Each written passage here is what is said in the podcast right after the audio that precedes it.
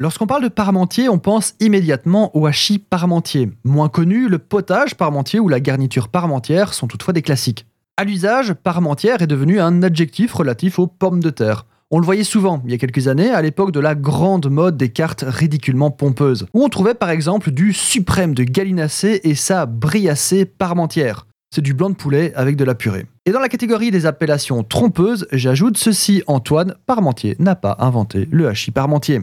Alors, Antoine Parmentier n'était pas cuisinier, mais plutôt scientifique pour résumer, car il avait plusieurs casquettes. Pharmacien à la base, mais aussi agronome et hygiéniste, pour ne citer que ça.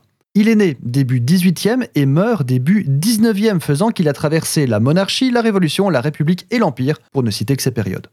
L'histoire retient son nom pour ses travaux sur la pomme de terre. C'est en effet lui, entre autres, qui a valorisé la consommation de pommes de terre dans toutes les classes de la société. Sachez néanmoins que les pommes de terre étaient consommées depuis longtemps déjà par les paysans, comme l'indique en 1765 l'encyclopédie de Diderot et d'Alembert.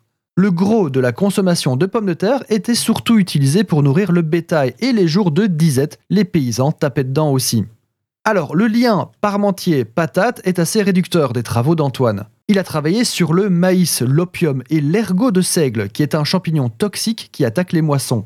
Parmentier travaille aussi sur l'extraction des sucres des betteraves, motivé par une pénurie du sucre de canne.